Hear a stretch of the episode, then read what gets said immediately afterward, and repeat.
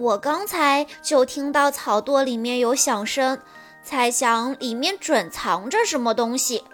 你们认识这个东西吗？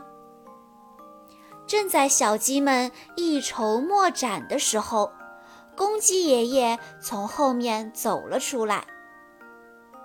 你们怎么找到它的？这个东西叫风笛，是罗西最喜欢的宝贝。他从小就爱吹风笛，但是他吹得太烂了，声音简直叫人无法忍受，所以我只好把它藏起来，不让他发现。唉。直到现在，他还不知道风笛是被我拿走的。藏了这么多年的秘密，一直让我觉得很内疚。爷爷接着说：“他一来到鸡舍，我害怕他收拾东西的时候找出来，就把风笛藏到了草垛下面。”贝里奥指了指刚才罗西奶奶坐过的位置，说：“啊，罗西奶奶怎么不见了？他不会是出走了吧？”爷爷痛苦地说：“啊，他会去哪儿呢？他对这里人生地不熟的，如果出了什么事情，我会一辈子都不原谅我自己的。”别担心，爷爷，我们会把他找回来的。放我出去！你们要干什么？是罗西奶奶，她在口袋中使劲的挣扎。田鼠克拉拉吹着口哨，不不就不！他幻想着今晚的鸡宴大餐。口水都要流下来了。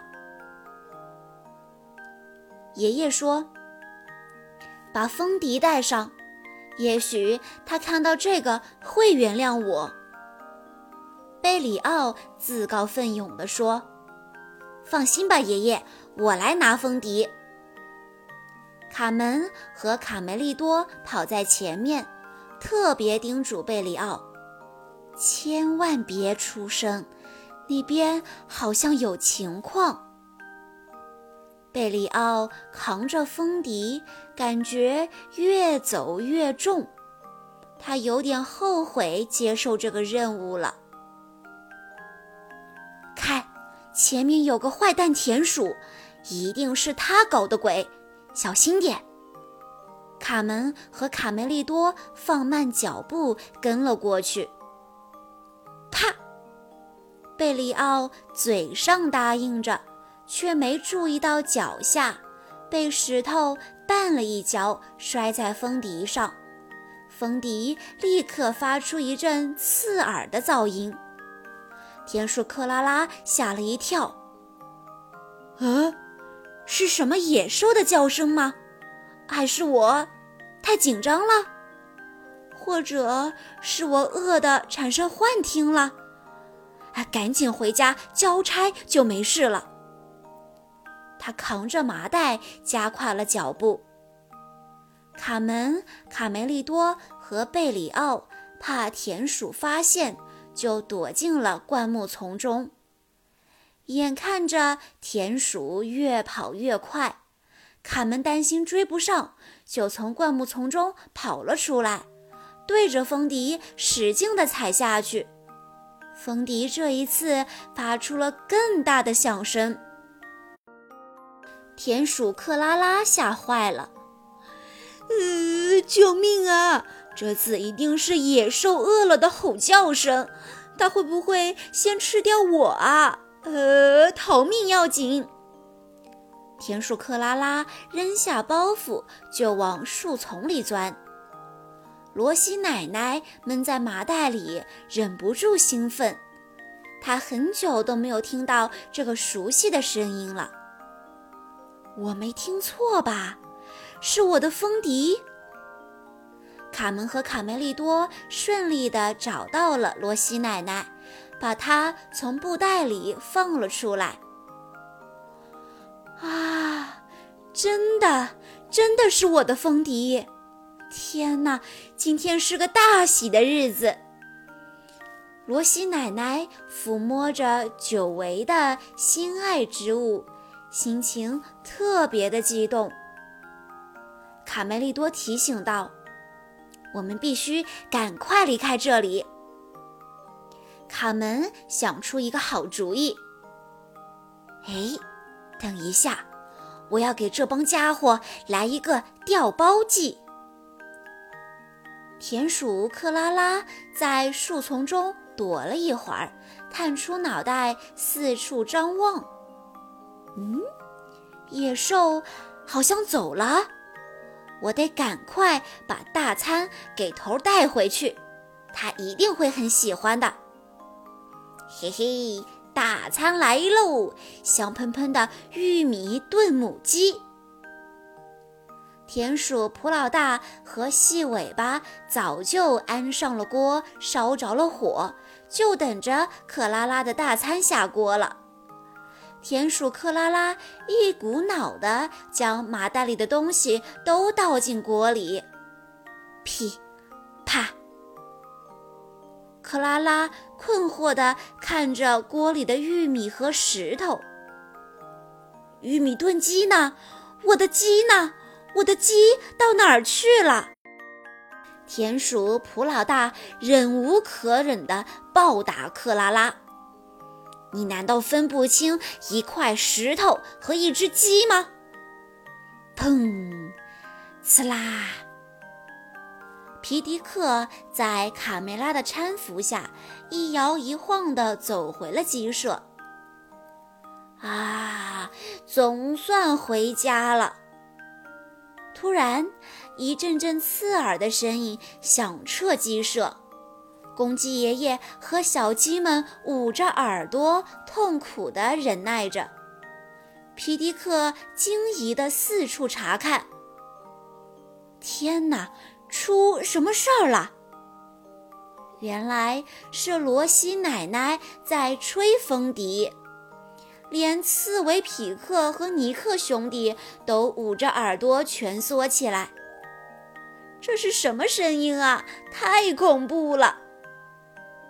恰好，罗西奶奶吹着风笛走到围墙边上，风笛被蜷缩成一团的刺猬的刺扎破了。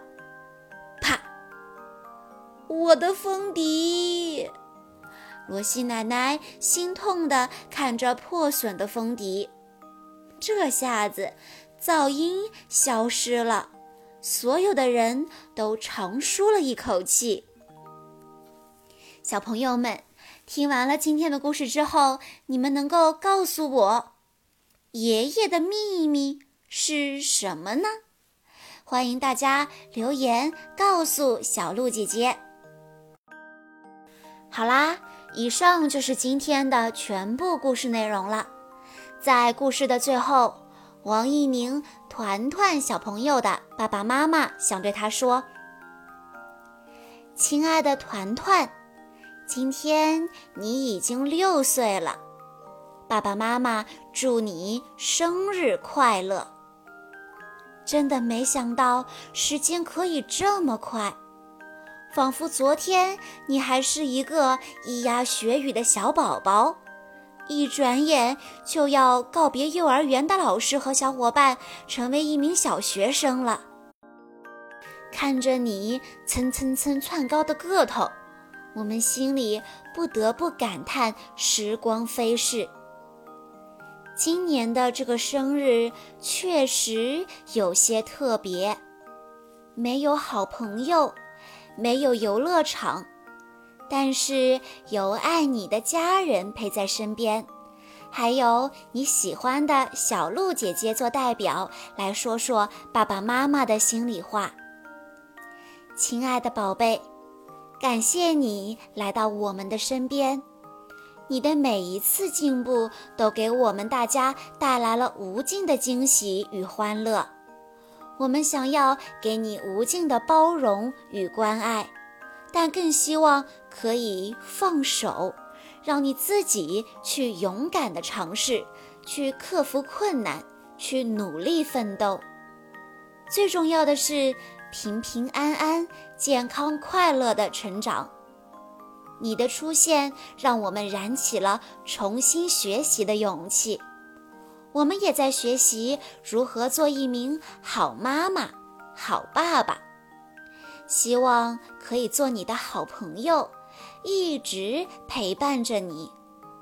无论将来生活怎样，爸爸妈妈永远爱你，愿做你的坚强后盾。